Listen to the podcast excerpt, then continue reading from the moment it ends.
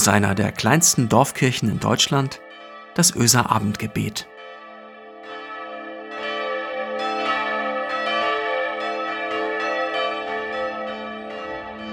Herzlich willkommen zum Abendgebet in der Öser Kirche.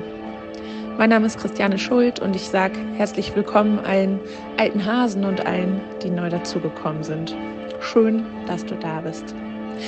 Ich stehe zum Abendgebet immer am Altar, obwohl es hier trotz der Kerze, die ich anhabe, ziemlich dunkel ist, weil ich mir quasi selbst das Licht nehme. Es sieht ja gar keiner von euch, ob ich am Altar stehe oder im Licht sitze, aber irgendwie ist mir das wichtig. Ihr seht es nicht. Um, es, um das Sehen geht es heute Abend. Oder um das Nichtsehen. Naja, keine Ahnung, ihr werdet schon sehen. Nico ist 14 Jahre alt. Seine Figur ist ähm, etwas bärig und er ist eher still. Dann und wann schmunzelt er mich an. Meistens wirkt er etwas, ja, wie soll ich es sagen, etwas schlicht. Und das soll nicht arrogant klingen, sondern ganz liebevoll. Im Konformantenunterricht hält er sich eher zurück wartet etwas zitternd darauf, dass die Fragerunde vorbei ist und erstarrt fast, wenn ich seinen Namen spreche. Ich erwarte meistens nicht sonderlich viel von Nico und freue mich über jedes kleine Wort, das er freiwillig zum Unterricht beiträgt. Aber dann kam dieser eine Nachmittag. Es ging darum, ein eigenes Gebet zu schreiben. Einige Wochen hatten wir uns darauf vorbereitet, darauf hingearbeitet, uns damit äh, beschäftigt mit den Bitten und dem Danken und dem Loben und dem Klagen, dem Vater unser und der Gebetshaltung.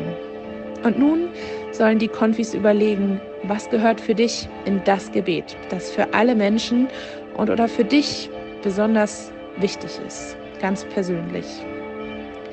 Und die Konfis, die schrieben und strichen, schrieben weiter, fluchten, grinsten mich nacheinander an. Nico las als letztes vor, natürlich. Niemand im Raum erwartete besonders viel. Eine Konfirmandin schaute schon vorher etwas mitleidig zu Nico.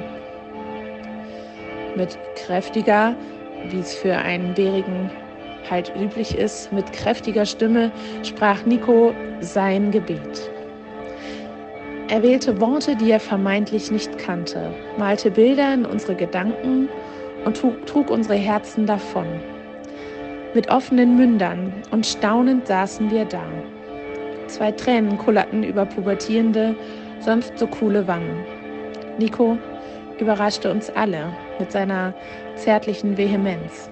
Er öffnete unsere Augen ganz neu für sich selbst und für die Kraft des Gebetes. Nico, es tut mir leid. Ich war blind. Ich habe dich nicht gesehen. Dieses Gefühl, nicht so gesehen zu werden, das kannte auch ein Typ aus der Bibel. Im Lukasevangelium im Kapitel 18, da hat er keinen Namen. In anderen Evangelien hat er einen Namen, aber in dieser Geschichte hat er nicht mal einen Namen. Also, da sitzt dieser Typ. Jesus geht nach Jerusalem. Er ist auf dem Weg. Und kurz vor Jericho, da sitzt ein Blinder am Weg und bettelt. Und er hörte ständig die Leute, die an ihm vorbeigingen, huschen. Er konnte hören, wenn die Leute einen schweren Schritt hatten und überlegte sich, dass sie wahrscheinlich schwer trugen. Sie gingen vorbei und irgendwie beachtete keiner den Mann am Straßenrand. Er, erkundigte, als eine bestimmte Gruppe Menschen an ihm vorbeiging, was los sei. Und die Leute erzählten ihm, dass Jesus vorbeigegangen ist. Da schrie er und rief auf, Jesus, Sohn Davids, hab Mitleid mit mir. Und die Vorbeiziehenden fuhren ihn an, er solle schweigen und den Mund halten. Er jedoch schrie noch viel mehr, Sohn Davids, erbarme dich meiner. Jesus blieb stehen und ließ ihn zu sich führen. Und als der Blinde dann näher an den Blinden rangekommen war, fragte er ihn, was soll ich für dich tun? Er antwortete, Herr, dass ich wieder sehen kann. Da sagte Jesus zu ihm, mach die Augen auf und sieh, dein Vertrauen hat dich gerettet. Eine spannende Geschichte, wie ich finde, gerade in dieser Zeit, wo Menschen gesehen werden und gehört werden, aber viele eben auch nicht. Lasst uns beten. Gott, du siehst uns. Hab Dank dafür. Du siehst auch die, die leise am Rand der Gesellschaft sitzen und stehen. Schenke uns den Mut, nach dir oder nach Menschen zu rufen, wenn wir uns danach fühlen. Lass uns mutig und beharrlich bleiben, wenn wir Hilfe brauchen. Menschen brauchen wir und wollen wir sein, die das Rufen hören, die Menschen sehen mit ihren Talenten, ihren Stärken, mit Überraschungen, die sie für uns parat haben mit ihren Sorgen und Ängsten. Auch die, die nicht rufen. Auch die wollen manchmal gesehen werden. Das ist in dieser Zeit des Abstands und in der Dunkelheit gar nicht so leicht.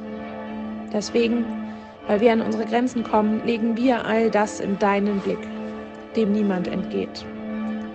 Du siehst die Großen und die Kleinen, die Lauten und die Leisen, die Bärigen und die Zarten, die Fröhlichen und die Traurigen, die, denen langweilig ist und die, denen alles über den Kopf wächst.